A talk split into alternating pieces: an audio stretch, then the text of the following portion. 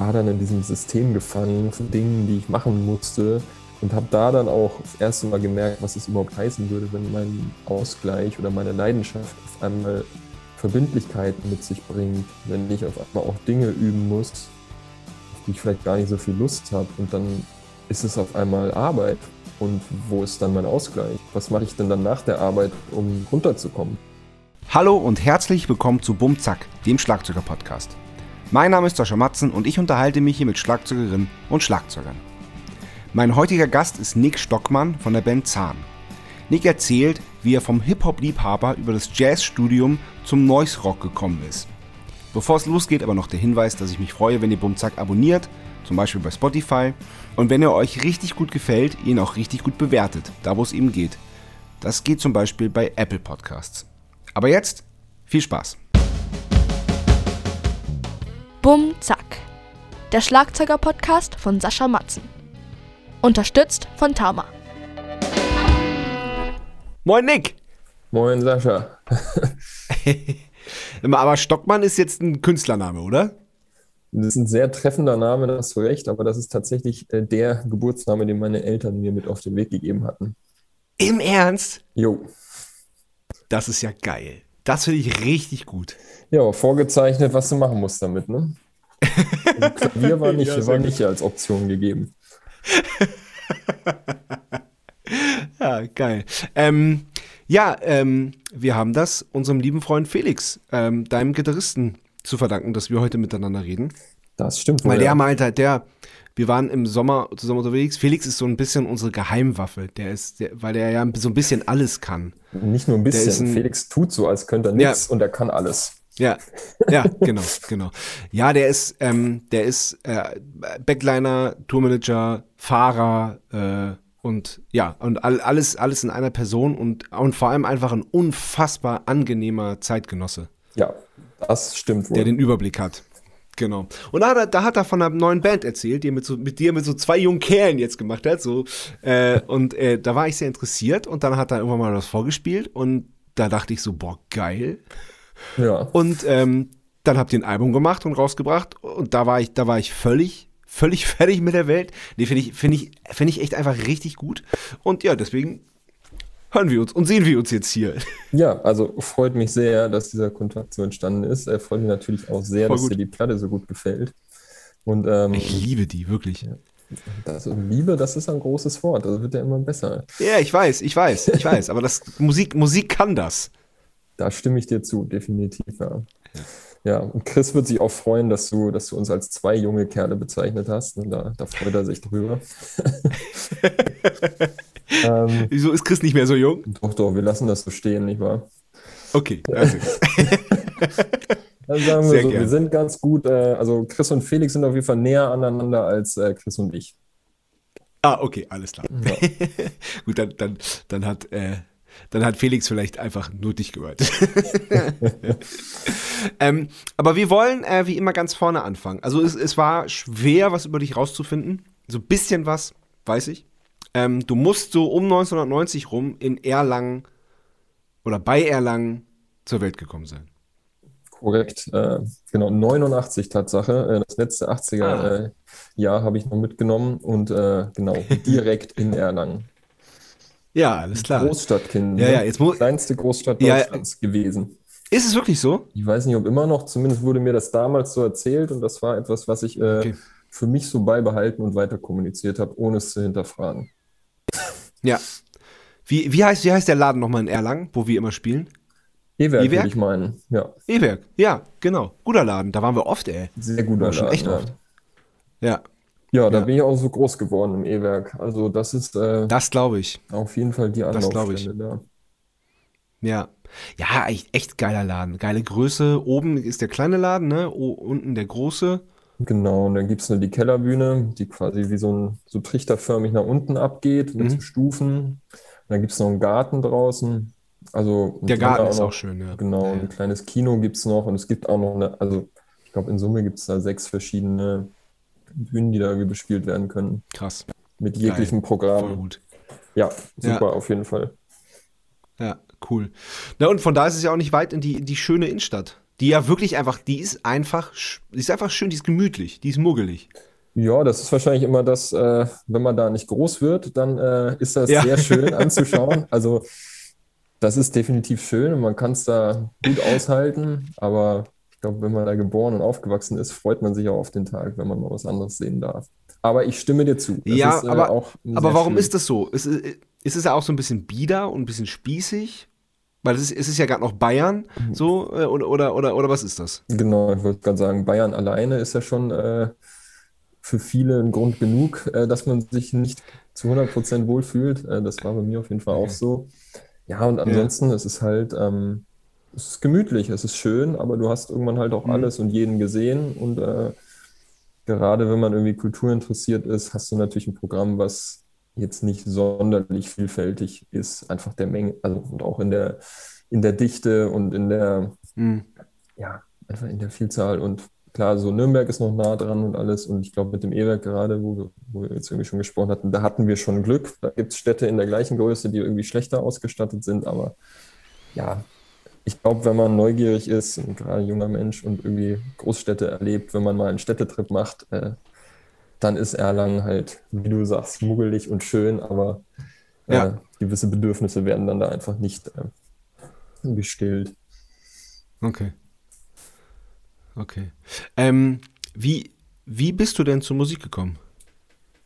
Ja, Oder auch also, zu der Musik, die du, die, die, die du, die du machst und die du und die dich geprägt hat? Ja, also das sind auf jeden Fall, also erster Türöffner definitiv mein Vater. Ähm, mein Vater hat äh, oder spielt. Ah, ist auch Musiker, oder? Genau, also nicht, nicht beruflich, aber es war immer Teil seines Lebens, hat er Saxophon gespielt und zu Hause irgendwie hat man ein Klavier stehen, da hat er immer gespielt und hat gerade als, als junger Mann irgendwie auch sehr viel und ambitioniert äh, als Jazzmusiker und auch so als Unterhaltungsmusiker, wie man das damals halt zum Geldverdienen noch so gemacht hat. Ähm, Echt? Ja, ja, genau, hat da irgendwie, ähm, ich durfte das ja leider nicht miterleben, weil da gab es mich noch nicht, aber hat da auch in so äh, ah teilweise mal Rias Big Band mitgespielt und bei Horst Jankowski irgendwie da in den, in den Showbands äh, da mit hinter so einem Pult gesessen am Notenblatt. Und, äh, ah, okay. Genau, und hat da so eine Mischung, hat aber auch mal so eine Free Jazz Platte in Stuttgart mit aufgenommen, irgendwie in den 60ern, Geil. 70ern. Ähm, genau, also hat da immer viel gemacht und ähm, zu der Zeit, als wir dann irgendwie, wir waren genau drei Kids irgendwie zu Hause, der Zeit, als wir dann irgendwie äh, laufen konnten und sowas, da hat er viel noch mit seiner Band, der Old River House Jazz Band damals gespielt und da waren dann so Jazz-Frühschoppen und sowas halt nur ein Thema. Und das heißt, wir haben da schon immer viel Zeit am Wochenende auch bei so Jazz-Frühschoppen verbracht, wo er mit seiner ja. Jazz-Dixieland-Kapelle irgendwie gespielt hat und wir da zwischen, zwischen den Beinen rumgelaufen sind, während er da seine Saxophon-Soli abgelassen hat. Das heißt, cool. Genau, und da war irgendwie immer der Bezug und ja, ansonsten ja. bei uns. Wenn du sagst wir, wen, wen, wen meinst du dann? Mit, mit, mit genau, also ich habe noch einen großen Bruder und äh, eine kleine Schwester und genau, wir sind dann, die kleine Schwester ist vier Jahre hinter mir, das heißt, ähm, oh, okay. Genau, da war noch so ein bisschen Abstand in der, mhm. in der, äh, in der Zeit zwischen vier und null. Da ist natürlich in der Entwicklungsphase doch äh, relativ unterschiedlich das Leben noch. Ne? Ja. ähm, ja. Genau, aber deswegen, wir waren dann mit der ganzen Familie halt immer da, meine Mama. Und ähm, ja, das heißt, das war irgendwie immer so der, der Musikbezug. Und äh, ja. für mich war aber immer klar, so Papa oder Vater hat Schla äh, Saxophon gespielt, das war cool, aber Schlagzeug war irgendwie immer, das war faszinierend. also das stand irgendwie, das war gesetzt. So, da gab es irgendwie ja, okay. keine, keine Frage. Ja, sehr gut. Ja, cool. Und ähm, wann hast du dann das erste Mal gespielt?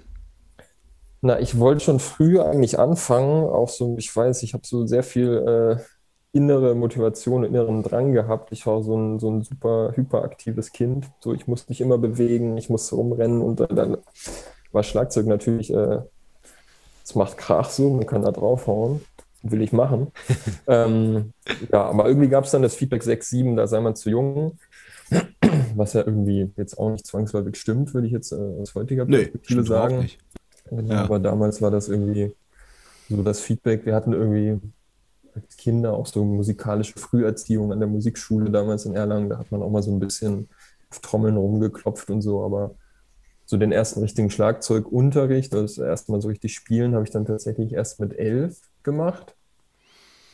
Und Okay. äh, da war ich dann wohl groß genug. So, da Okay, ach so, ach krass.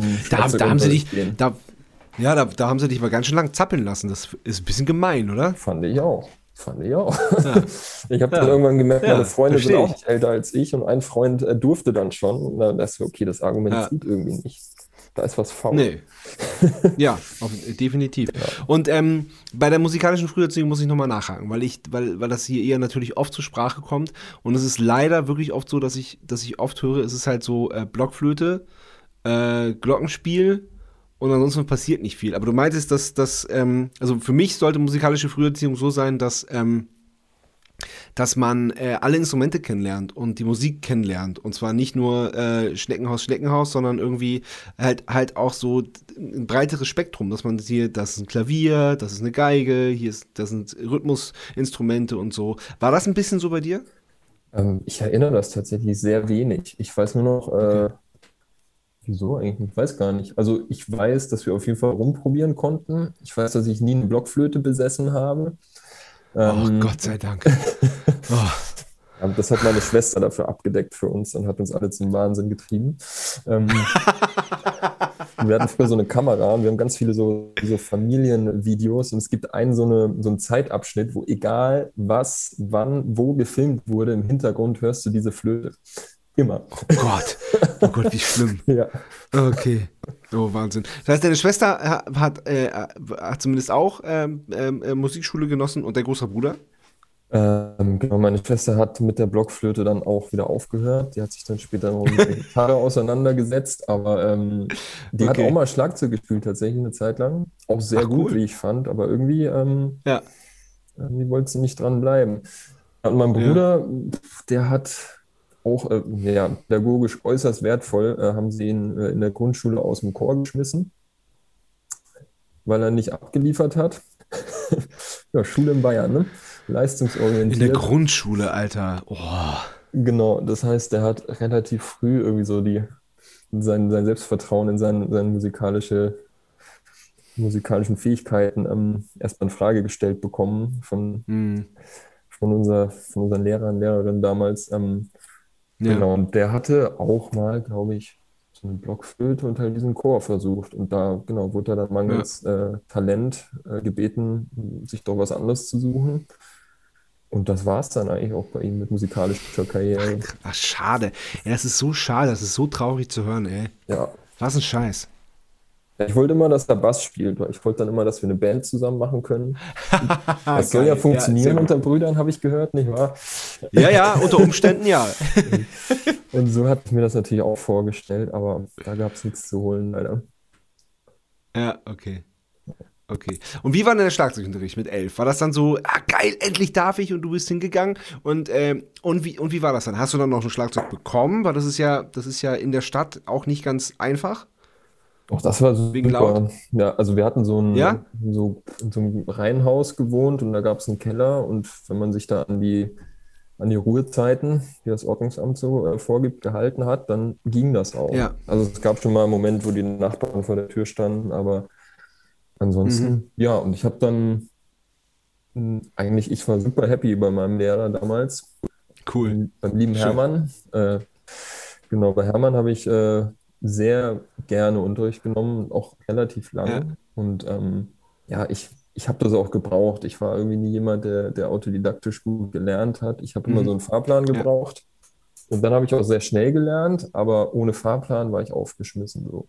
Und dann, Okay. Genau, durfte ich zu Hermann und habe da Unterricht bekommen und das hat mich wirklich dann, ich weiß gar nicht, sechs, sieben Jahre lang war das äh, wöchentlicher Begleiter mit dem schönen Dieter Stein Modern Drumming Volume 1. So hieß das, so ein gelbes Buch. Ja. ja.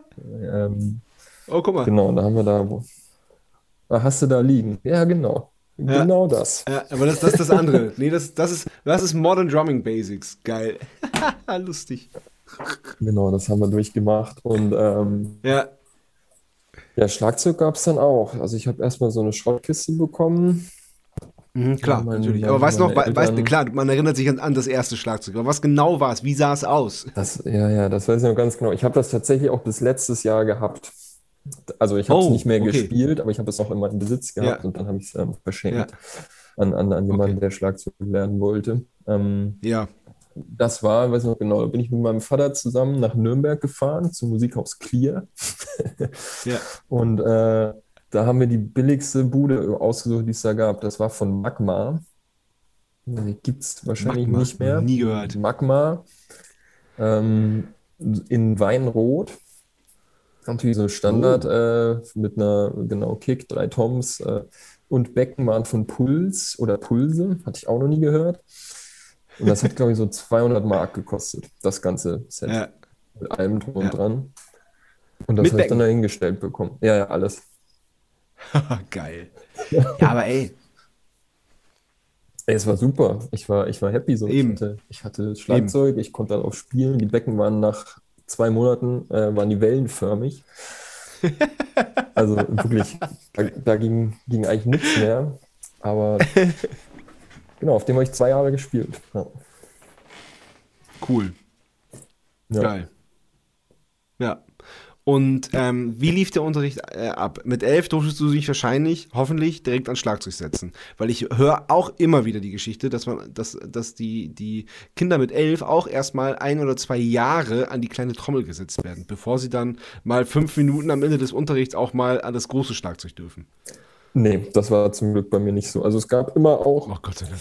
Immer auch so einen kleinen Anteil, der irgendwann immer so ein bisschen größer wurde, wo man auch ähm, kleine Trommel oder am Pad irgendwie Sachen geübt hat. Aber primär ähm, ist das echt so der Struktur dieses äh, Dieter Stein-Buchs gefolgt, was ja auch Ja, mit okay. irgendwelchen Rock-Grooves anfängt, dann irgendwelche Shuffle-Grooves, dann geht man irgendwann mal ins Ja. Triolische. Und, aber es war immer so, dass es eigentlich direkt Spaß gemacht hat und man irgendwie direkt Ach, cool. was Cooles Super. gemacht hat. Oder ich konnte Ja. Songs mitbringen und sagen, den Groove finde ich cool, können wir den üben. Und das dann, Geil. genau, Super. aber natürlich gepaart irgendwann auch mit, okay, es wäre jetzt aber auch cool, wenn, wenn du mal wüsstest, wie man einen Double Stroke spielt oder sowas. Und dann äh, kam natürlich irgendwie Pad und kleine Trommel mit ins Spiel. Aber ich, Alles klar. ja, Ja, das ergibt ja auch Sinn. So rum. total. Ja. Ja. Nee, das war super. Also ich fand, äh, es war auch eine gute Mischung aus äh, Spaß und äh, locker und kumpelhaft sein als Lehrer und aber auch genervt sein, wenn ich nichts gemacht habe. Also es war irgendwie, Alles klar. ich habe mich da sehr gut aufgehoben gefühlt. Cool. Sehr Ja. gut. Sehr, sehr gut. Äh, wie lange hattest du Unterricht bei ihm? Ja, ich glaube schon so sechs, sieben Jahre. Ja. Geil. Bis ich 17, 17 war oder sowas, ja. Ja. Und wann kam die erste Band? Genau, äh, ja, das kam bei mir eher später, weil ich einen Freundeskreis hatte, die, der eher aus, aus äh, so Fußballtypen bestand, weil ich früher wie so, so ein Ah, Fußballjunge auch war. Und Ja. äh, die hatten halt alle nicht wirklich was mit Musik zu tun. Und dann gab, war ich so Okay. ein bisschen bei denen verortet und, und dann gab es natürlich auch noch irgendwie die ganzen Leute an der Schule, die irgendwie Instrumente gespielt haben und ihre ersten Punkbands Ja. hatten und die waren dann aber halt unter Ja. sich und ich bin da so ein bisschen schwierig Ach, okay. Ach, okay. Dein Bruder wollte auch kein Bass spielen. Genau. Das ist äh, blöd. Ja. Genau, deswegen stand ich da erstmal so ein bisschen alleine da. Und dann, Ja. ähm, genau, bin ich erstmal mit irgendwelchen fernen Bekannten in so einer Band, wo man halt irgendwie Green Day und so einen Scheiß nach, Ja. Scheiß nehme ich zurück, Verzeihung, Green Day äh, nachgespielt hat und solche Sachen. Wollte gerade sagen. Ich habe das zurückgenommen. Ich bitte sogar um Verzeihung. Ja, ja. Ja, Ähm, alles gut. Genau, und dann so die erste Band, wo ich mich äh, wirklich so Teil einer, als Teil einer Band gefühlt habe, war dann so mit 16, 17, wo man sich auch Okay. mal irgendwie überlegt hat, wir wollen jetzt auch mal einen eigenen Song schreiben oder so. Geil. Genau. Cool. Und das ging dann so los mit 16, 17. Okay. Und was für Musik hast du da gehört selber zu der Zeit? Ähm, ich habe eigentlich nur Rap gehört. Und äh, Ach. Also ich bin komplett äh, sozialisiert mit Deutschrap und Ami-Rap und dann irgendwann alte Soul- und Jazzplatten. Ähm, also ich hatte nichts mit Rock in irgendeiner Form zu tun oder mit Punkrock oder mit Metal oder mit irgendeinem Heavy Sound, sondern ich bin ähm, meine erste Maxi-CD, die ich mir gekauft habe, war äh, Dynamite Deluxe, äh, Ladies and Gentlemen. Geil. Geil. Und ähm, lalidadida. Ganz genau. Das war mein Geil. erstes Konzert tatsächlich. äh, Sammy Deluxe und die Flame. Mhm. Und ähm, ja, also damit bin ich irgendwie ab der dritten, vierten Klasse irgendwie groß geworden. Mein Bruder hat irgendwie auch Deutschrap gehört. Dann irgendwann Ja. hat man irgendwie fast so gemerkt, okay, es gibt in den USA ja eigentlich noch viel coolere Sachen. Und dann bin ich erstmal komplett in diesem ganzen Film abgetaucht, äh, Alles mir klar. anzuhören, anzuschauen, was in den 80ern eigentlich so alles rauskam. Äh, dann irgendwie 90er-Sound war so ein, so ein totaler Oldschool-Fanatiker. Ja, So ein alles klar. Golden Era 90er Jahre Fanatiker und habe dann ähm, durch die erste Band dann überhaupt erst angefangen, mir so ein bisschen Sachen, die mit echten Instrumenten gespielt werden, auch wirklich anzuhören, die jetzt Krass, nicht Jazz oder Soul okay. aus den 60ern, 70ern, whatever sind. Genau. Ja. Ja, ach krass, okay. Ja, da, damit hätte ich jetzt nicht gerechnet. Und, ähm, und was waren da so, so, so Rock-Sachen, die, die gezündet haben bei dir? Naja, damals war es dann tatsächlich so mit 17 habe ich dann irgendwann äh, entdeckt, dass Blood Sugar Sex, Magic ein ziemlich cooles Album ist. Das Oh heißt, ja. das hat extrem Eindruck hinterlassen damals. Ja. Das hat zu meinem jetzigen Leidwesen auch dazu geführt, dass ich mir mit 17 mein erstes Tattoo habe machen lassen, was ein Logo der Red Hot Chili Peppers ist. Oh. Oh, okay, verstehe. Ich, ich teile mich hier mit einem. Wo? Äh, ja, zum Glück nur äh, unten am Knöchel. Also, Ach, ja, okay, okay. Das heißt auch nicht so groß. nee, nee. Nicht den ganzen Rücken voll oder Nee, so. nee, nee. Aber Commitment damals, ne? Commitment, ich habe es ernst gemeint. Ja, ja, klar, natürlich. Ja, ja. Nee, aber genau, das war so, so die Band. Dann habe ich irgendwie noch äh, die Biografie von Anthony Kiedis gelesen und da war ich ja eh hin und weg. Dachte boah, cool. Äh, Ja, ja. Und dann Ja. habe ich irgendwann verstanden, dass irgendwie da eine George Clinton äh, Connection ist. Das fand ich dann eh cool, weil ich davor irgendwie über diese ganzen Soul-Funk-Themen das natürlich auch schon gehört hatte. Und dann hat das eigentlich so am meisten gezündet bei mir, so mit 17. Hm. Und das haben wir Geil. dann auch in der ersten Band eigentlich gemacht. Haben die Songs kopiert und haben so getan, als wären es so uns und haben dann einen Text geschrieben. Ja, klar, macht, macht, macht man ja So. mit, mit, mit, in der ersten Band. Macht man ja genau so. So macht man das, ja. Oh, stark. Sehr stark. Ähm, ich würde mal sagen, bevor wir jetzt ähm, zu den ersten namhaften Bands kommen und deinem äh, Werdegang und dem Umzug nach Berlin, machen wir mal die erste Kategorie, die heißt Entweder oder. Entweder oder. Und die erste Frage ist wie immer Bier oder Wein? Das ist tagesabhängig, nicht wahr? Nicht wahr? Gerade trinke ich Wein, also sage ich Wein. Okay. Ja. Und beim Schlagzeugspielen? Oh, Bier. Also während des Ja, ne? Spielens Bier, äh, nach einer Show gerne aber einen roten dann. Ne? Okay, alles klar. Ja. Äh, und bei Wein dann auch eher einen roten, oder wie? Ja, ja, äh, nur roter. Weißer äh, Okay. erzeugt Sodbrennen. Ah, okay, alles klar. Verstehe. Einsame Insel oder Innenstadt? Insel. Du wohnst aber in Berlin. Ja, ja. Du hast vollkommen recht, das ist ein Widerspruch, aber ja, wahrscheinlich wäre ich dann auf der Insel, würde ich mich nach der Stadt sehen. Ich bin ein bisschen, äh, bin ein bisschen dem, was wahrscheinlich viele haben, dass doch immer das Sehnsucht erzeugt, was man gerade nicht hat. Da ich mich natürlich Ja, gerade ja, in Berlin ja, ja. aufhalte, äh, ist die Insel gerade äußerst verlockend. Ja, ja. Aber es impliziert die Frage ja auch so ein bisschen. Und ich, ich finde immer das Bild ganz schön, dass man sich ja auch in der Innenstadt eine eigene Insel schaffen kann. So mit, mit, seinem, mit seinen vier Wänden. Definitiv, ja. Ich habe ja auch so einen Turm, ich bin hier so im fünften Stock. Das heißt, wenn ich hier in der Wohnung bin, äh, kriege ich nichts mehr mit von der Welt. Das ist eigentlich so ein bisschen diese, Ah, super. Schön. ja, Ah, so eine. Wolke. so Sehr gut. wie so ein Schlagzeugkeller. Erlangen. Also. Erlangen oder Berlin? In Berlin, definitiv. Ja. Ja. Eigentlich, Um das schon mal vorwegzunehmen, seit wann bist du jetzt in Berlin? In Berlin bin ich seit 2015. Ah, okay. Ja, okay. Genau. wie, wie viel Winter, sag mal, muss man in, in Berlin sein, um die Stadt zu kennen? Oder gibt es da irgendwie so, ein, so, ein, so eine blöde Aussage? Das weiß ich leider nicht. Ähm, ich weiß nur, dass alle den Winter immer so schlimm finden. Äh, ja, mein Gott, ist halt Winter, ne? Aber Ja. kommt man schon durch. Ja, Winter ist halt überall. Also ich, also ich habe ich hab auch zwei Jahre in Berlin gelebt und ich fand das Mhm. ja jetzt auch nicht schlimmer als, also nicht viel schlimmer als woanders. Also du bist kein Winterfreund daraus. Nein, das, das wollte ich damit nicht sagen.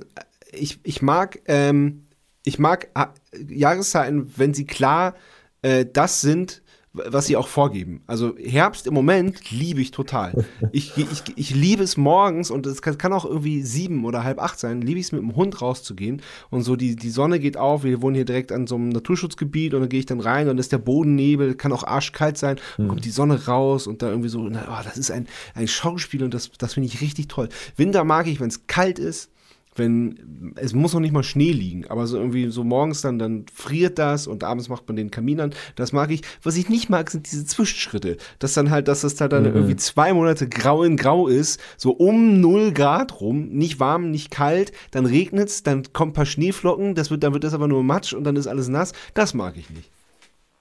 Okay, du hast den Berliner Winter beschrieben. Ja, ich, habe auch schon, ich hab auch schon äh, dick, dicken Schnee in Berlin erlebt. Das war geil. Ja, gut, das stimmt wohl. Das stimmt wohl. Wie ist denn der Winter in Wien? Das habe ich noch nie erlebt. Ja, es, es eigentlich, eigentlich genauso. Also ich glaube, die, die, die ähm, Wahrscheinlichkeit, dass hier Schnee liegt, ist ein bisschen höher als in Berlin. Hm. Aber das gab es auch schon lange nicht mehr. Also richtig Schnee gab es hier seit Jahren nicht mehr. Also ich glaube, letzten Winter hatten wir so für zwei Tage so 10 Zentimeter. Das war's. Gut. Das ist auch nicht viel, ne? Nee, eben. Da, ja. Du brauchst du die Langlaufschiene dieser Winter packen, ne? Nee, vor allem ich und Ski, Alter. Das geht gar nicht. Ist nicht, oder was? nee, nee, nee, nee, nee. Meine Kinder können das alle. Ich bin da, ich bin da nicht, ich bin da nicht geeignet für. Du sitzt mit dem Berg Glas in der Hütte und schlürfst Kaffee oder was wären die da, die Pisten runterballern? Genau, Kaffee, Germknödel, Pommes, Bierchen. in der Reihenfolge. Verstehe ich, kann ich komplett nachempfinden. einer, ähm, einer muss ja auch aufpassen, ne? Natürlich, natürlich. Ich bin dann echt, ich bin, ich fahre da auch wirklich, ich mag es auf der Hütte zu sein. Ich fahre da schon mit der Seilbahn hoch und dann fahre ich mit der Seilbahn wieder runter. Ich kann, ich kann das sehr gut nachempfinden. ähm, Bratwurst und Brezel oder Döner und Dosenbier? Bratwurst und Brezel. Wie geht das in Berlin? Gibt es da richtig gute? Weil ähm, Erlangen ist ja tatsächlich ein bisschen berühmt für seine Bratwurst und für seine Brezel. Und ähm, wie ist das in Berlin? Ja, Nürnberg, ne, die, die Nürnberger Ostbratwürste, die gibt es ja natürlich nicht. Also ich ja. muss auch sagen, ich, ähm, also weder Bratwurst noch, noch Döner sind äh, Dinge, die ich hier ähm, in meinem regulären Alltag viel verspeise. Deswegen, ähm, ja. die Brezel kommt wohl mal vor, aber die ist äh, in der Tat meist eher enttäuschend, wenn man äh, Brezel mhm. aus Erlangen gewohnt ist. Das muss ich mhm. leider auch sagen. Ja, ja, das denke ich mir. Hm, Hund oder Katze? Oh. Man muss eins nehmen. Nö. nee, ich glaube, da bin ich bei beiden raus, weil ähm, okay. zu, viele, zu viele Leute in meinem Umfeld äh, haben sich mittlerweile so Haustiere angeschafft und ich fand das auch immer total cool. Ich mochte auch immer Hunde mhm. und äh, Katzen habe ich immer so ein bisschen eine Allergie, aber an sich mag ich die auch. Okay. Aber mhm. das ist mir dann zu gebunden. Also für mich wäre das nichts. Ich mhm. freue mich dann immer wieder zu sagen, ich gehe jetzt wieder. Aber jeder, wie er will, nicht wahr? ja, absolut. Die Ärzte oder die Toten Hosen? Da ich mit Dynamite Deluxe groß geworden bin, hatte ich äh, weder die Ärzte noch die Toten Hosen in meinem Plattenschrank stehen. Äh, Habe ich bis heute nicht. Okay. Wenn ich mich äh, entscheiden würde, wären es aber definitiv die Ärzte. Okay. Beatles oder Stones?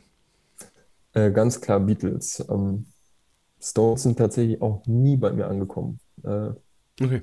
Weiß ich auch nicht warum. Meine Mama hat ganz viel Beatles gehört. Mhm. Ähm, und dann lag das irgendwie nah. Da konnte ich da die CDs einfach nehmen. War Beatles.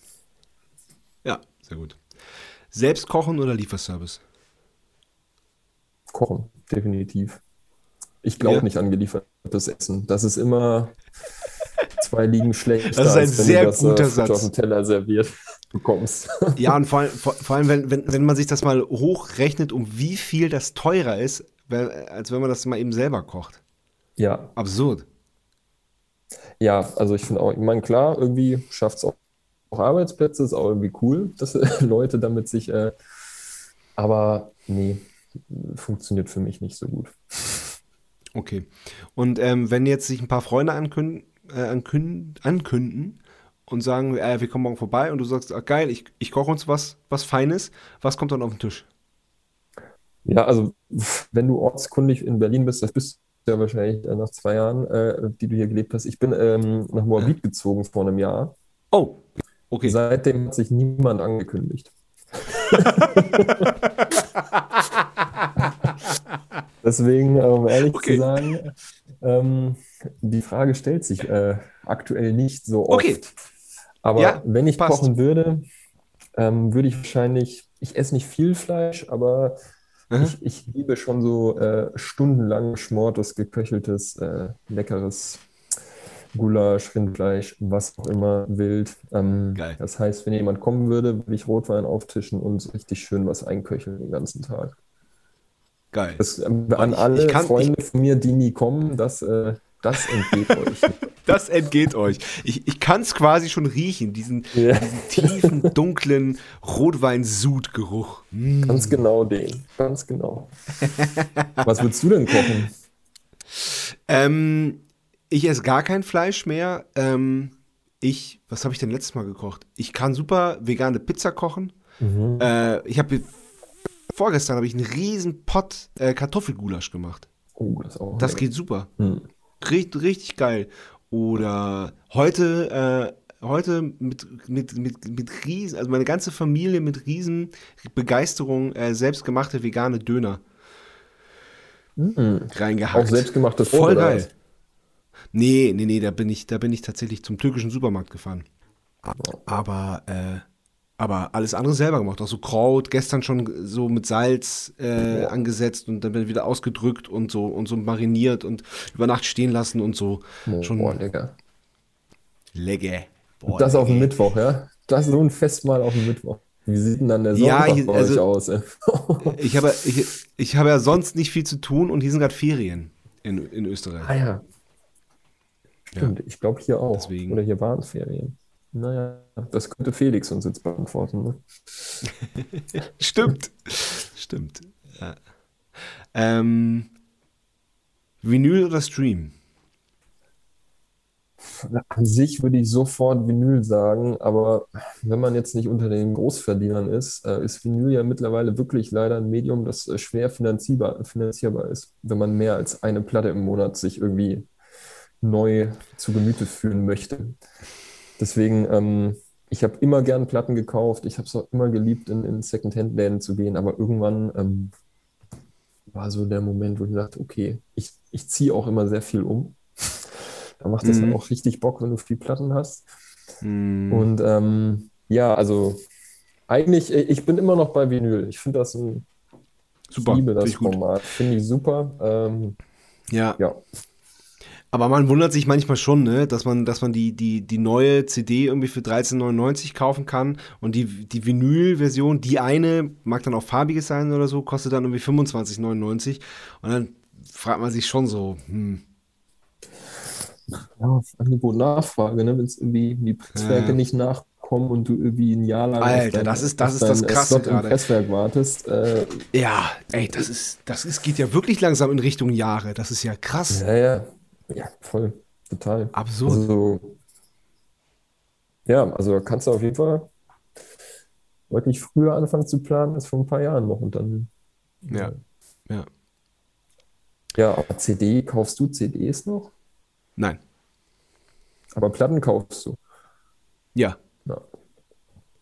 Also ich, ich äh, streame sehr viel, aber äh, bei Bands, ähm, die ich mag und die ich äh, kenne auch und die ich unterstütze und auch einfach die ich mag, da kaufe ich die Platte. Ja.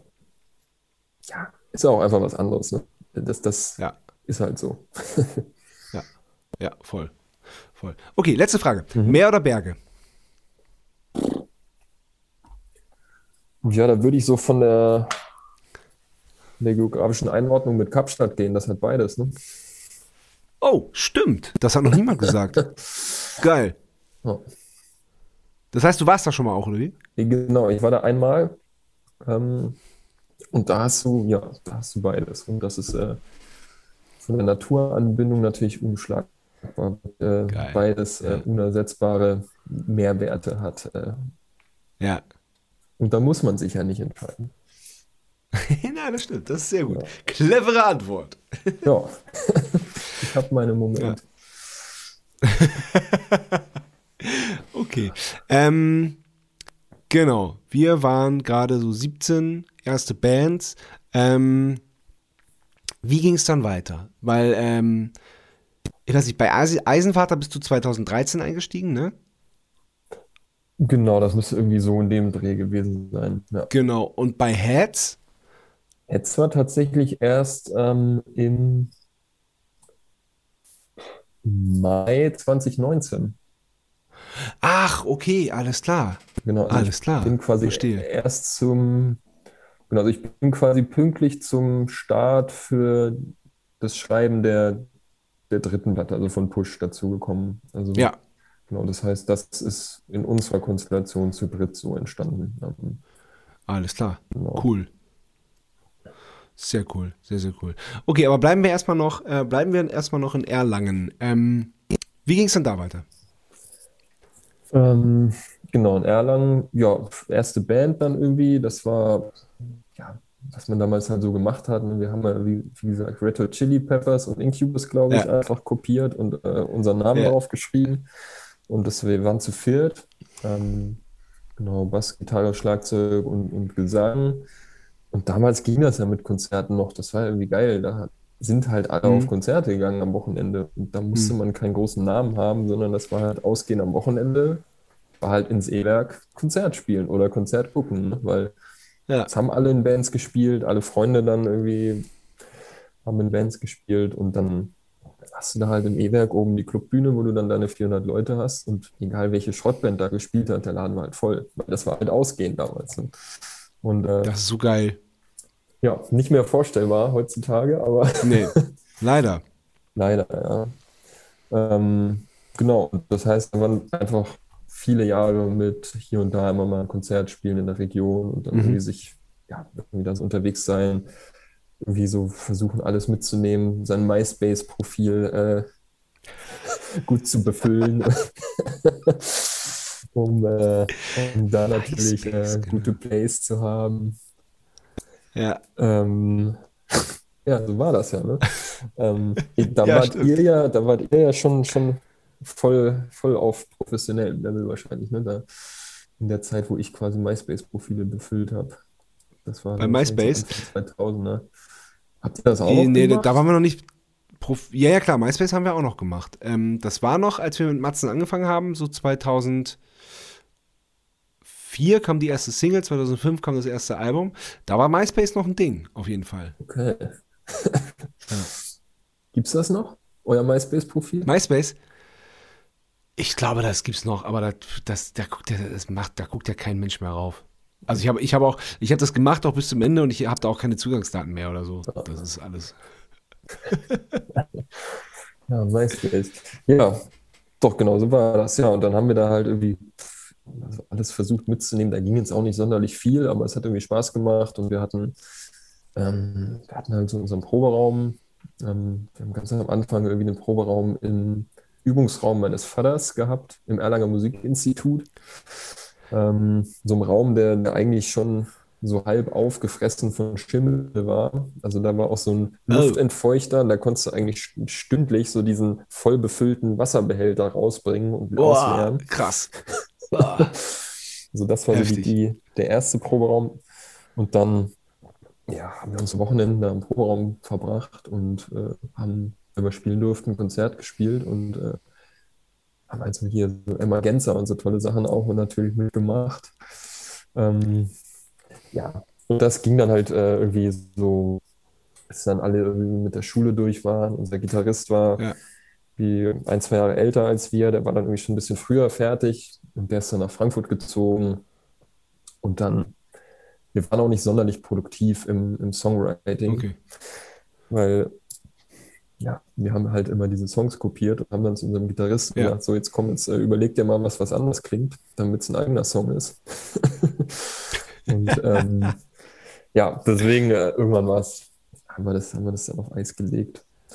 Und Okay. dann, ähm, genau, war für mich tatsächlich lange nicht so richtig was, weil ich einfach die Leute nicht gefunden habe. Also für mich war Ja. echt immer das Schwierigste am Musik machen, irgendwie die Leute zu finden, die, Krass, okay. die irgendwie eine ähnliche musikalische Vision haben und mit denen man aber auch menschlich irgendwie funktioniert. Und Was war denn da deine musikalische Vision? Also du, ich, äh, so wie es das anhört, hörst du ja immer noch auch gerne Hip-Hop, aber die Musik, die du machst, ist ja, ist ja eine andere. Was, was war da deine musikalische Vision? Was hast du gesucht?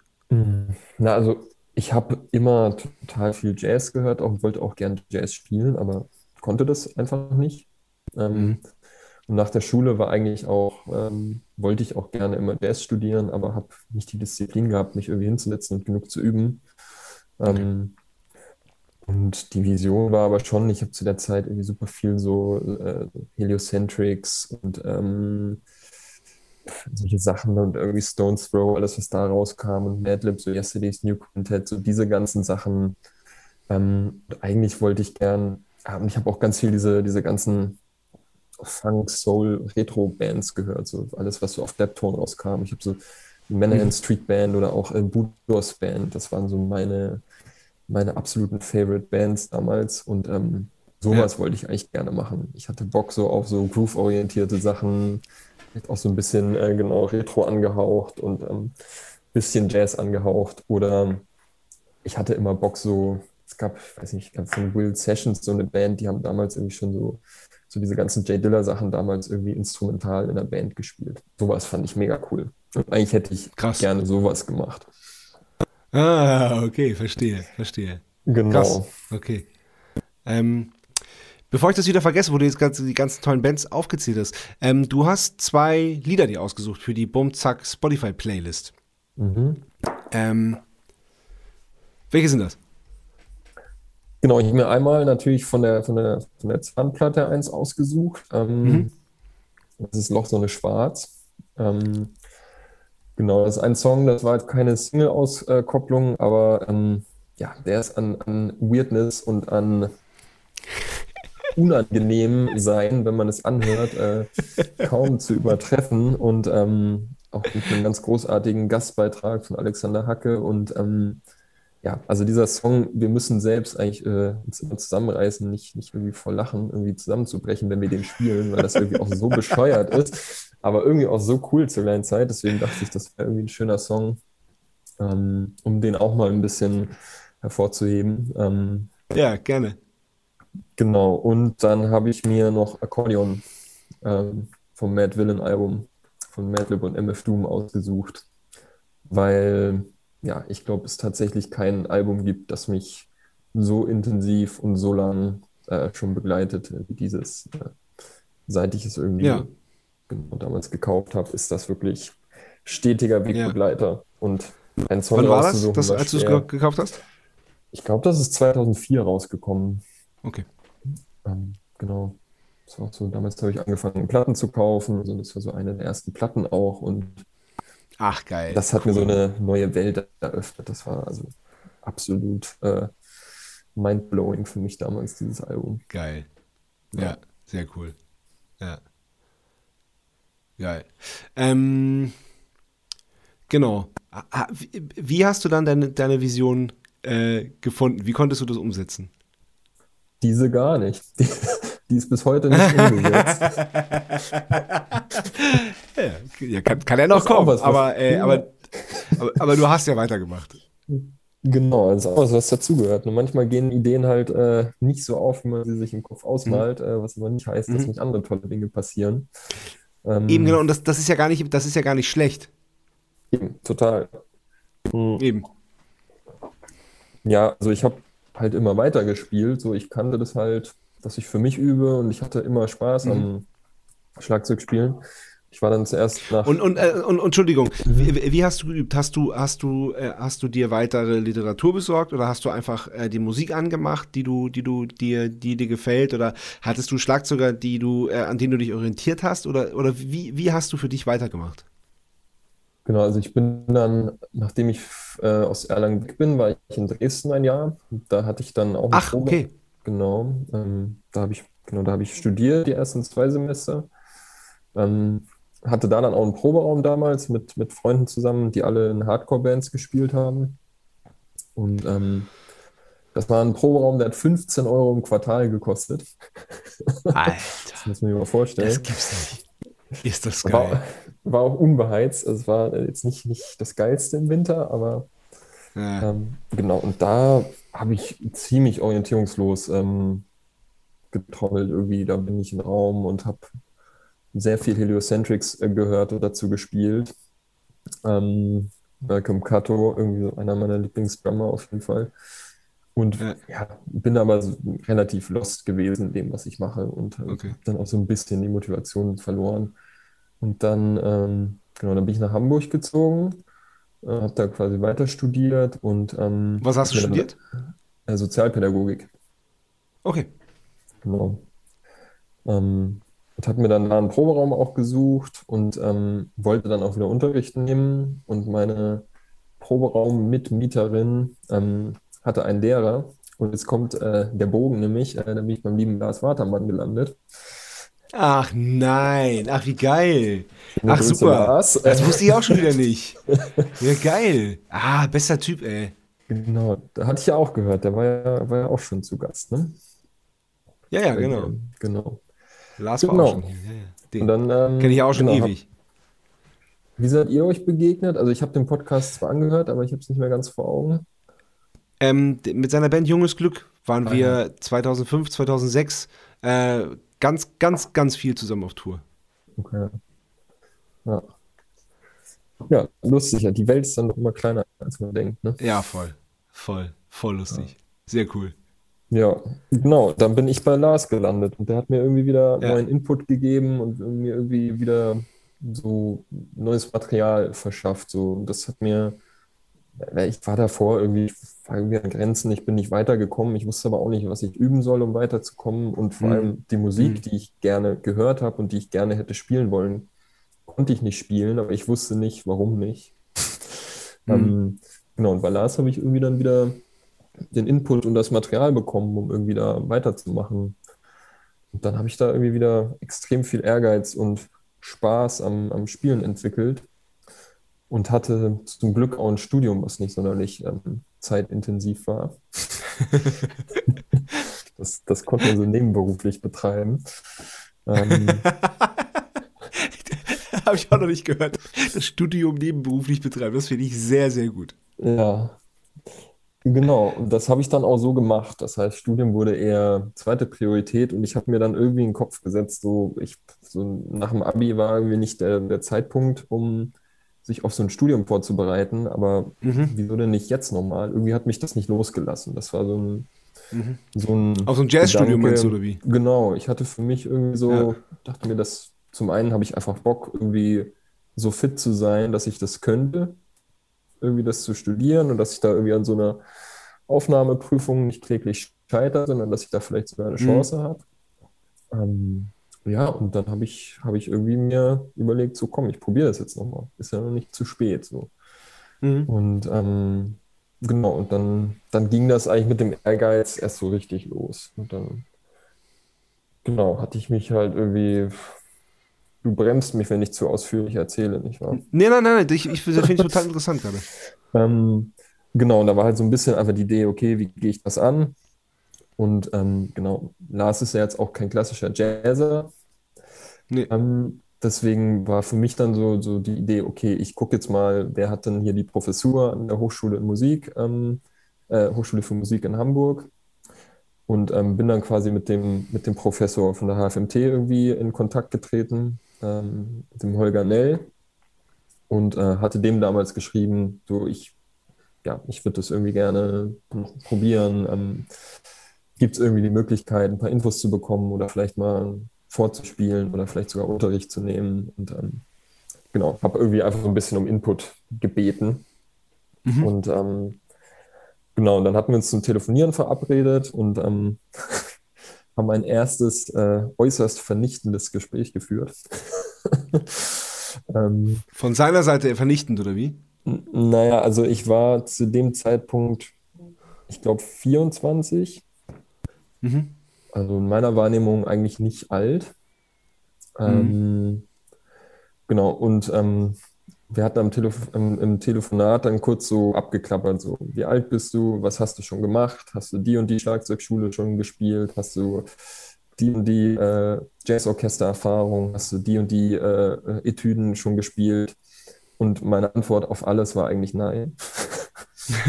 und ähm, ich hatte weder äh, Jazzorchester-Erfahrung, noch hatte ich Wilcoxon durchgespielt, noch hatte ich ähm, Pratt durchgespielt, noch habe ich äh, alle Rudiments irgendwie auswendig gehabt.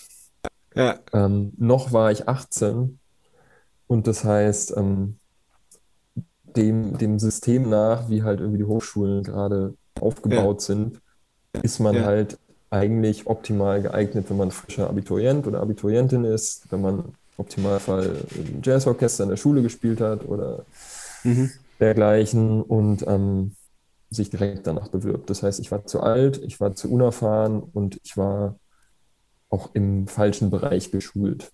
Ähm, mhm. Ja. Und das war erstmal sehr ernüchternd. Ähm, mhm. für mich. Und ähm, genau, Holger ist außerdem in Berlin äh, wohnhaft und nicht in Hamburg. Mhm. Und er hat mir dann angeboten, ähm, dass ich aber gerne mal vorbeikommen könnte zum Vorspielen und wir einfach dann nochmal in Person sprechen. Ähm, so nach dem Motto, ja, wenn, wenn ich nichts Besseres zu tun hätte mit meiner Zeit, weil es ja doch alles sehr hoffnungslos eigentlich aussah.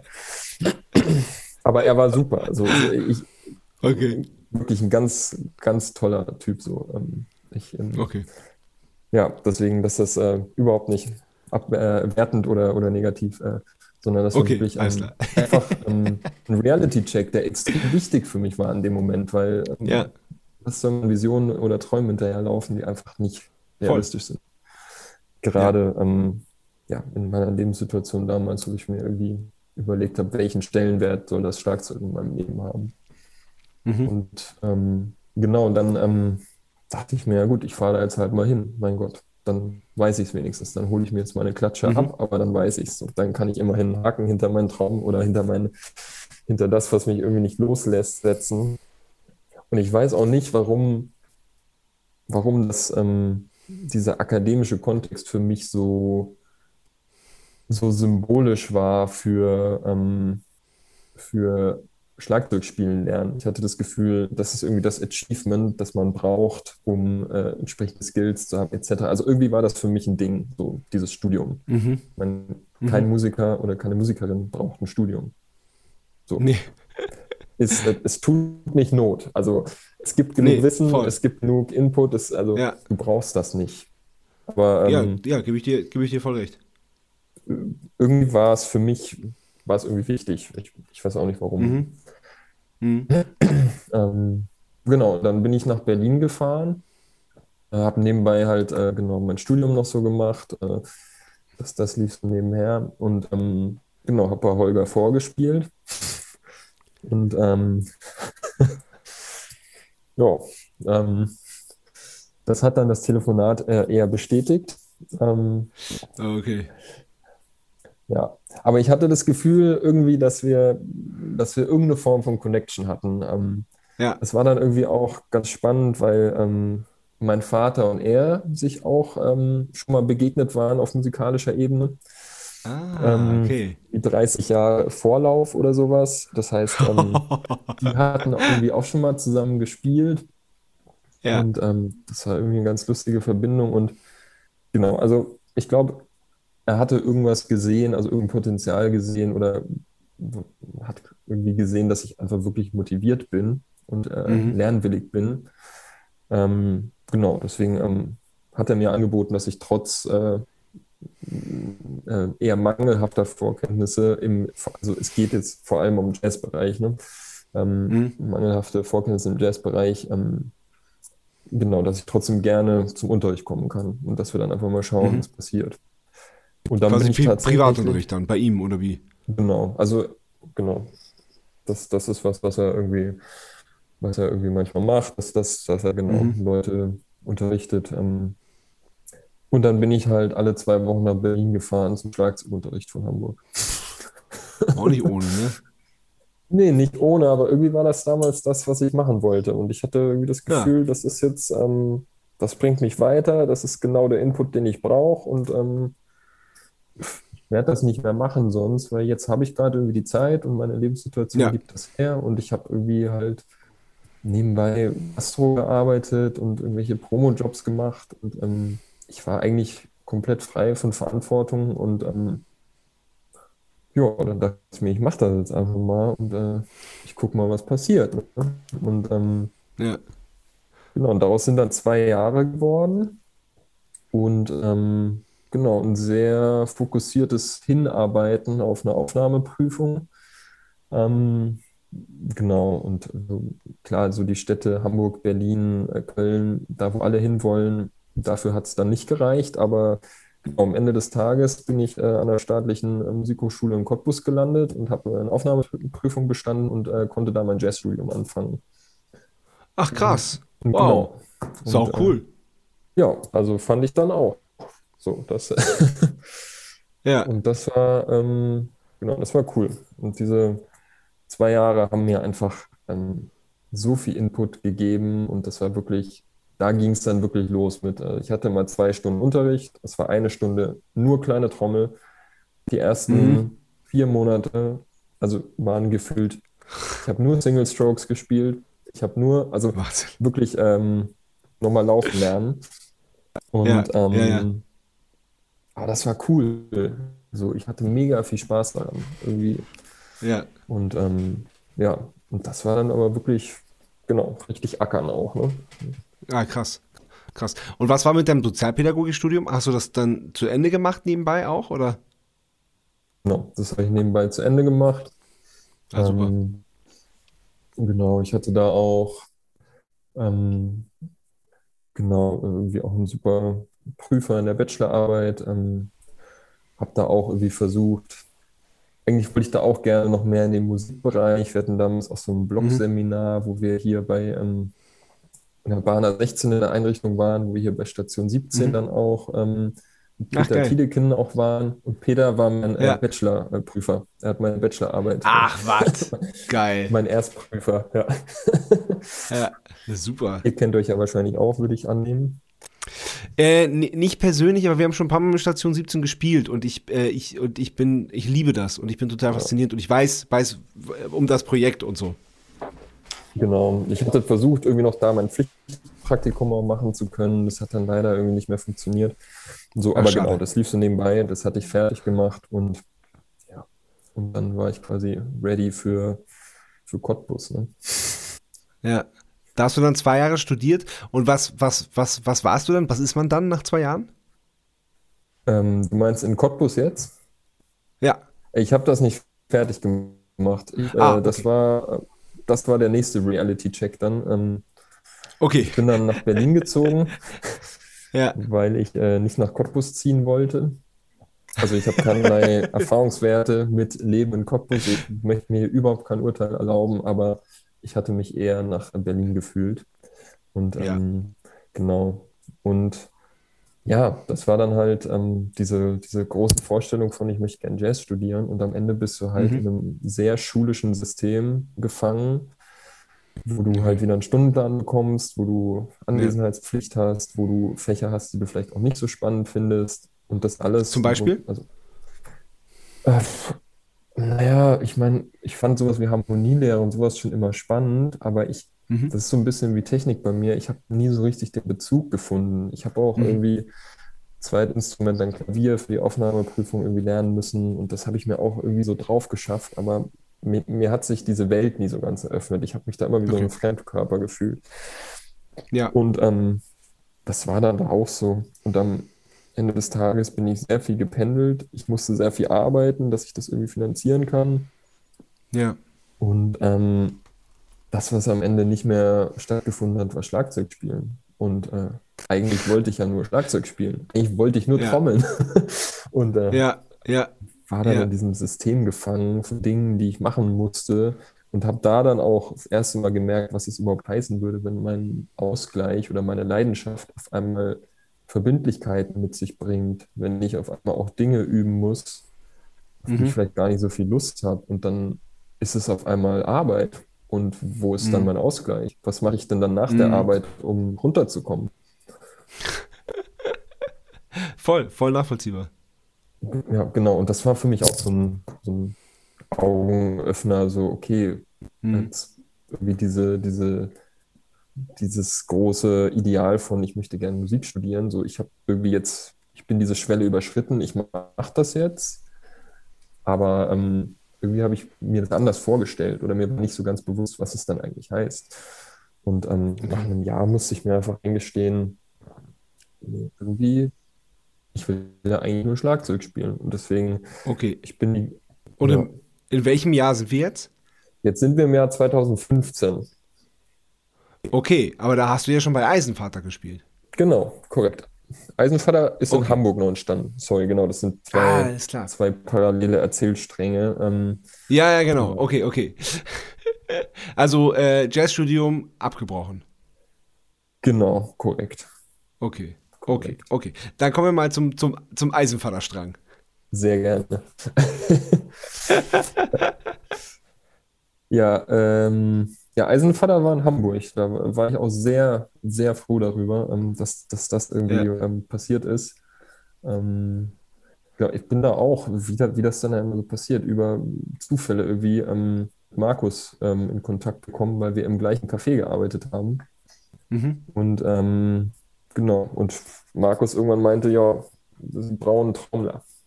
Und er hat gehört, dass ich Ja, die haben, das ist, das ist wieder so eine Band, wo die, wo die Liste der, der Schlagzeuger äh, lang ist, bis du dazu kamst. Ja, ähm, ja, genau. Und ich bin ja auch nicht mehr dabei. Ähm, Ja. Deswegen, genau, die Liste hat sich jetzt nicht noch durch eine weitere Person ähm, verlängert, sondern quasi Mhm. der, der, also der Schlagzeuger vor mir, der quasi auch die, das vierte Album mit eingespielt hat, ähm, Mhm. ist jetzt wieder dabei. Das heißt, wir sind Ah, jetzt auch alle in okay. Hamburg und genau. Ja, ja. Genau, aber damals äh, war die Situation genau, dass, dass niemand da war und wir, wir hatten zusammen Ja. gearbeitet und ähm, Markus wusste, dass ich irgendwie Schlagzeug spiele und hat mir dann genau gesagt, äh, Trommler äh, gesucht äh, in der Metallkapelle, wie er sagt. Ähm, und, ähm, und genau, und dann ähm, hat er mir ein paar Songs geschickt und ähm, das hat mich erstmal extrem eingeschüchtert. Ähm, Mhm. weil es jetzt ja auch nicht unbedingt äh, das einfachste äh, Material zum Spielen ist und ich vor allem auch noch nie Mhm. ein Double Pedal besessen habe und äh, Mhm. nie probiert habe. Und das eigentlich auch nicht auf meiner Agenda stand, aber Mhm. genau. Und dann ähm, haben wir uns zu einer ersten Probe getroffen. Da habe ich dann mein, mein, mein Schlagzeug irgendwie eingepackt, habe das von dem einen Musikbunker in, äh, in Hamburg zum anderen Musikbunker gekarrt. Weil da sind ja, ich kennst du ja wahrscheinlich auch noch, da sind ja die ganzen Musikbunker irgendwie, in denen jeder so Ja, ja, ja, ja. sitzt. Ja, ja. Genau, und dann hatte ich mir vor der Probe noch so ein Double Pedal gekauft. Das irgendwie ein, zwei Mal ausprobiert vorher und habe mir gedacht, na gut, klingt gar nicht mal so gut, aber ich habe ja nichts zu verlieren. Das probieren wir jetzt mal. Und ähm, Geil. Genau, haben wir uns zur Probe getroffen. Und dann, äh, genau, und dann habe ich da auch das erste Mal äh, Jim und Steve noch kennengelernt. Mhm. Und habe dann da mein Schlagzeug aufgebaut und äh, Jim hat nur skeptisch auf mein Schlagzeug geguckt und hat mich gefragt, ob das alle Trommeln seien oder ob doch noch was käme. Ich hatte halt Oh, ganz normal drei Toms dabei. Ähm, Ja. Ja, ich hatte nicht mehr. Hab gesagt, ähm, nee, leider. Erst leider nicht. Äh, sorry. ähm, ja. Und das hat dann aber zum Glück irgendwie funktioniert. Und da habe ich mich sehr drüber gefreut, weil das einfach extrem Cool. viel Spaß gemacht hat. Ja. Ich wirklich extrem viel lernen durfte auch und ich einfach auch die Zeit mit, mit, mit den dreien irgendwie extrem genossen habe und die wirklich super bereichernd war, weil das auch drei sehr grundverschiedene Menschen sind, die irgendwie, wenn man sich das vorstellt, fragt man sich, wieso machen die zusammen Musik, aber wenn man dann irgendwie Teil davon ist, ergibt das total Sinn. Und ähm, ja, und ich es auch einfach großartig finde, was, was, also ich, ich kannte die Musik davor nicht. Ich habe mich dann erstmal durch die, Ja. durch die ganze Musik gehört und war wirklich, äh, Ja. für mich war, ich habe es ja erzählt, ich komme eigentlich aus einer anderen Musikrichtung, aber für mich war das extrem ähm, extrem spannend, das zu hören und es hat mich Mhm. wirklich äh, irgendwie wirklich angesprochen. Und ähm, ja, Cool. ich war auch einfach beeindruckt davon, was die alles noch so in petto hatten an Songs, die noch nicht veröffentlicht sind, mit denen man sich dann irgendwie gemeinsam beschäftigen konnte. Deswegen, das war echt zu dem Zeitpunkt für mich perfekt, da irgendwie diesen Kontakt zu Geil. bekommen und da mitspielen zu dürfen. Okay, und wie lange hast du mitgespielt? Bis 2020. Okay, das heißt also noch, auch als du in Berlin gewohnt hast. Bist du dann, bist du dann wieder von Berlin nach Hamburg gependelt, um mit Eisenvater zu spielen, oder wie? Jo.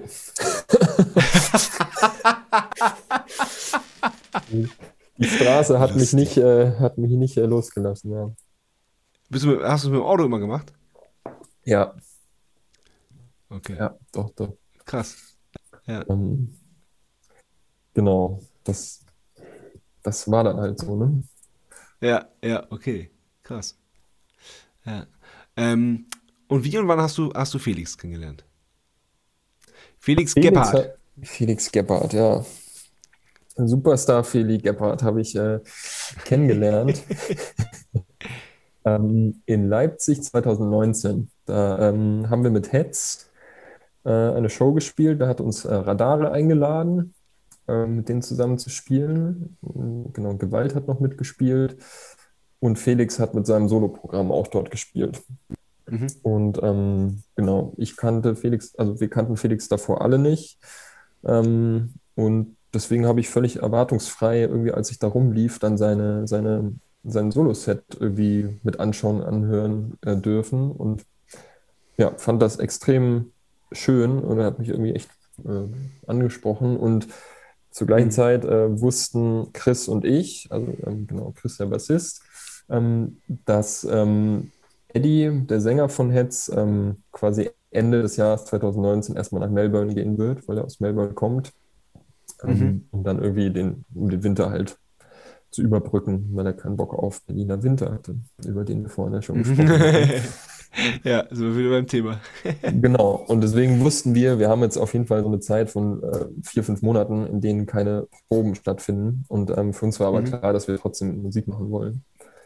Ja. Und, und ähm, genau, deswegen äh, hatten Chris und ich eh im Kopf, dass wir mal gucken, was man so machen kann. Und dann, genau, war Felix da und äh, die Musik war cool und er war, wie du ja auch vorhin schon gesagt hast, ein extrem äh, sympathischer und angenehmer Zeitgenosse. Ja.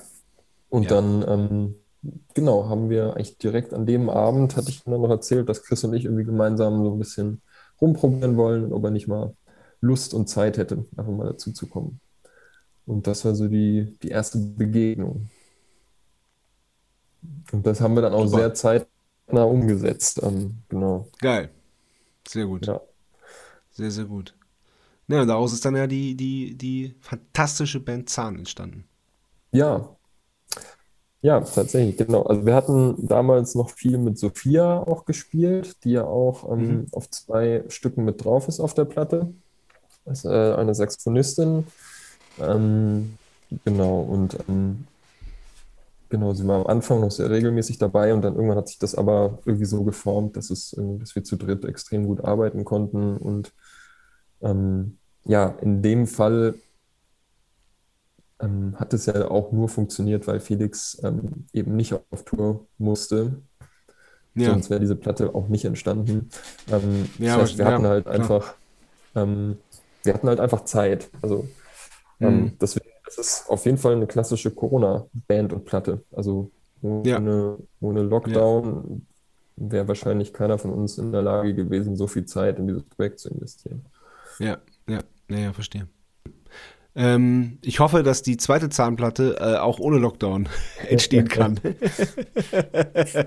Ja, ähm, ich, ich bin mir sicher, dass das dem so ist. Ähm, Geil. man hat Schön. ja dann Blut geleckt, ne? Und wir haben jetzt ja auch, Ja. nee, also man hat ja da wirklich viel Zeit investiert und ähm, Ja, ich glaube, es ist für uns alle auch ein extrem wichtiges Projekt geworden. Ähm, Ja. Bei all dem, was irgendwie sonst noch so stattfindet. Ich meine, jeder hat irgendwie seine Jobs natürlich. Ich meine, ist klar, dass Zahn niemandem von uns in irgendeiner Form auch nur einen Bruchteil der Miete bezahlt. Ähm, deswegen, Ja, ja. das ist aber auch das Schöne daran. Wir müssen halt, es muss nichts. So, wir können Ja, machen, was wir das- wollen. das So, es muss gar nichts. So, und das ist, ja, das ist cool. und ich finde, so hört sich die Platte auch an. ja, vielleicht, vielleicht mag ich die deswegen so gerne, weil, weil es weil, weil, weil, genau das ausstrahlt. Vielleicht ist es das. Ähm, und wie geht's mit Heads weiter? Mit Heads ist, ähm, das ist gerade einfach, äh, Eddie ist in, in Melbourne. Ähm, mhm. Da ist ja irgendwie auch, glaube ich, wieder eine andere Lockdown-Situation jetzt gewesen. Und ja. es war jetzt für alle klar, okay, jetzt entsteht erstmal ein, ein Zeitvakuum, wo er dort ist und wir hier. Und ähm, ja. Ja. Eddie hat mit seiner Frau ähm, ein Projekt, was er gerade macht. Ähm, und genau, wir haben uns jetzt hier quasi irgendwie mit, mit Felix zusammengetan. Und dann, mhm. wenn sich diese ganze Lage wieder entspannt, dann guckt man da einfach, wie man da dann wieder ansetzt. Ja. Ja. Alles klar. Okay, Zeit für die zweite Kategorie. Ähm, die heißt: Nico Mauros Text Machine hat eine Frage. Mhm, also kurze Erklärung. Normalerweise stellt mein Bruder Sebastian die Frage, der ursprünglich auch Schlagzeuger ist. Der ist, ja. aber, gerade im Urlaub und ich habe ihm zu spät Bescheid, Bescheid, gesagt. Deswegen muss der Bassist äh, Oha. anhalten. Oha. Und seine Fragen sind immer etwas ähm, eigenwillig. Ja, aber, Bassist halt, äh, ne? Ja, Bassist halt. äh, Bassisten werden hier nicht bedient. Ich, äh, ich fahre einfach mal ab. Nico Maurers Sex Machine hat eine Frage. Moin Nick. Du, ich habe da mal eine Frage. Ich gehe hier echt auf dem Zahnfleisch. und ich habe gehört, du bist vom Fach. Äh, wie oft und wie lange soll man sich denn jetzt eigentlich Zähne putzen? Zweimal oder dreimal am Tag? Zwei Minuten, drei Minuten. Ich hoffe, du kannst mir helfen. Liebe Grüße, dein Nico Maurer Sexmaschine. Ich sag's doch mal nichts zu. Ja, also die Frage ist ja ganz klar eigentlich, ne? Das ist dreimal am Tag, das sind drei Minuten, aber damit ist es nicht getan. Was ganz wichtig ist, ist die Zahnseide. Und die Zahnseide äh, muss auch immer nicht nur in die Zwischenräume reingebaut werden, sondern die muss wirklich an den Zahnhälsen an beiden Seiten auf und ab gefahren werden. Ganz wichtig. Und das ist ergänzend einmal am Tag. Und wenn das erledigt ist, sollten die Zähne auch gut funktionieren. Das hast du sehr schön gesagt. Ich bin ja. sehr froh, dass du diese, diese Frage fachgerecht beantworten konntest. Ja, ich war kürzlich erst bei meiner Zahnärztin, deswegen habe ich da ganz frischen Input quasi. Alles klar, alles klar. Ja, ja super. Ja, hat, hat, hat, hat Nico Maurer Sex Machine ja einen richtigen Griecher gehabt. großartige Frage. ja. Ähm, ihr spielt noch ein paar Konzerte, oder? Habe ich das richtig gesehen? Ja, wir spielen tatsächlich das allererste Mal jetzt Konzerte zusammen. Das ist ja auch Ach, was, was jetzt äh, noch Ach, nie stimmt, stattgefunden ja, hat. Das heißt, es ist nicht nur, dass wir zu der Platte das erste Mal Konzerte spielen, sondern wir standen tatsächlich ja. noch nie mit Felix zusammen auf einer Bühne. Und ähm, da freuen wir uns natürlich extrem drauf, ähm, ja. weil der Feli äh, im Pro-Raum natürlich schon so am Abrocken ist die ganze Zeit und da äh, mit seinem Pedalraumschiff am Rumwerkeln. Ähm, ja, da, also genau, das ist ähm, was, worauf ich mich extrem freue. Also ja. Genau, wir haben halt einmal diese Session in Mannheim aufgenommen. Das war so das, was am nächsten genau. kommt. Die, die, die habe ich mir angeguckt. Ja. Genau, aber nächst, ja, nächste, nächste Woche. Ich weiß nicht, ähm, wann, äh, wann wir hier mit ähm, an die Öffentlichkeit also gehen. Also wir haben hier, ähm, wir, wir, haben, wir haben jetzt Ende Oktober, wir haben vorhin schon über Weihnachtstee und Lebkuchen gesprochen. und ähm, der wird, der Podcast hier wird aber, äh, das wird ein bisschen dauern. Also ich glaube, dass ihr schon Konzerte gespielt habt, wenn dieser Podcast rauskommt. Okay. Ähm, ich kann einfach mit einem Datum sprechen, dann ist das vielleicht äh, ja, nicht an eine Timeline genau. gekoppelt. Also wir werden oder haben, je nachdem wann das kommt, am 5. Äh, November jetzt quasi unser erstes Konzert äh, gespielt haben oder spielen. Ähm, genau, in der Schweiz, auf, äh, in Winterthur und dann noch in Nürnberg. Und dann genau sind wir noch in, in Berlin und in Hamburg die Woche drauf mit Eisballoons zusammen. Ja, mal gucken, ne? Ähm, das wird dann jetzt erstmal die, das ins, ins Wasser werfen. Mal schauen, wie Ey, das wünsche wünsch ich euch auf jeden Fall extrem viel Spaß dabei. Das ist, ich ja, glaube, das wird geil. Ja, also ich bin auch sehr zuversichtlich und ich meine, wie du schon gesagt hast, wir haben ja Tourmanager Feli Gebhardt dabei. Das heißt, äh, das wird auch alles äh, Kann nichts passieren. vonstatten gehen. Ja. Sehr gut, sehr gut.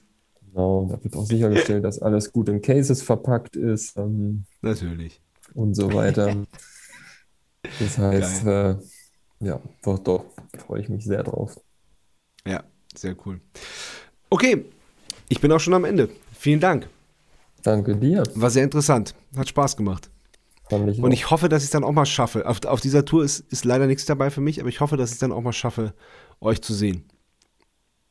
Ja, ähm, sagt Bescheid. Also Wien wäre natürlich auch schön. Und ansonsten, Ja. wenn ihr auch mal wieder spielt, dann sagt auch Bescheid. Ich habe euch tatsächlich auch noch nie Ja, gesehen. sicher. Ja, okay. Ja, äh, im April, glaube ich, in Berlin. Musst du vorbeikommen. Okay, also ihr dürft nächstes Jahr auch wieder groß losfahren, ja? Naja, das ist ja die, die Tour, die wir jetzt schon dreimal verschoben haben. Wir wollten ja im April, im April letzten Jahres wollten wir, äh, wollten wir losstarten und dann, äh, ja, und dann kam, was kam. Ja, irgendwas ist immer. Ja, genau. Ah, alles klar. Na gut, vielen Dank. Danke dir. Bis bald. Bis bald. Tschö. Tschüss. Das war Bum Zack. Bis zum nächsten Mal.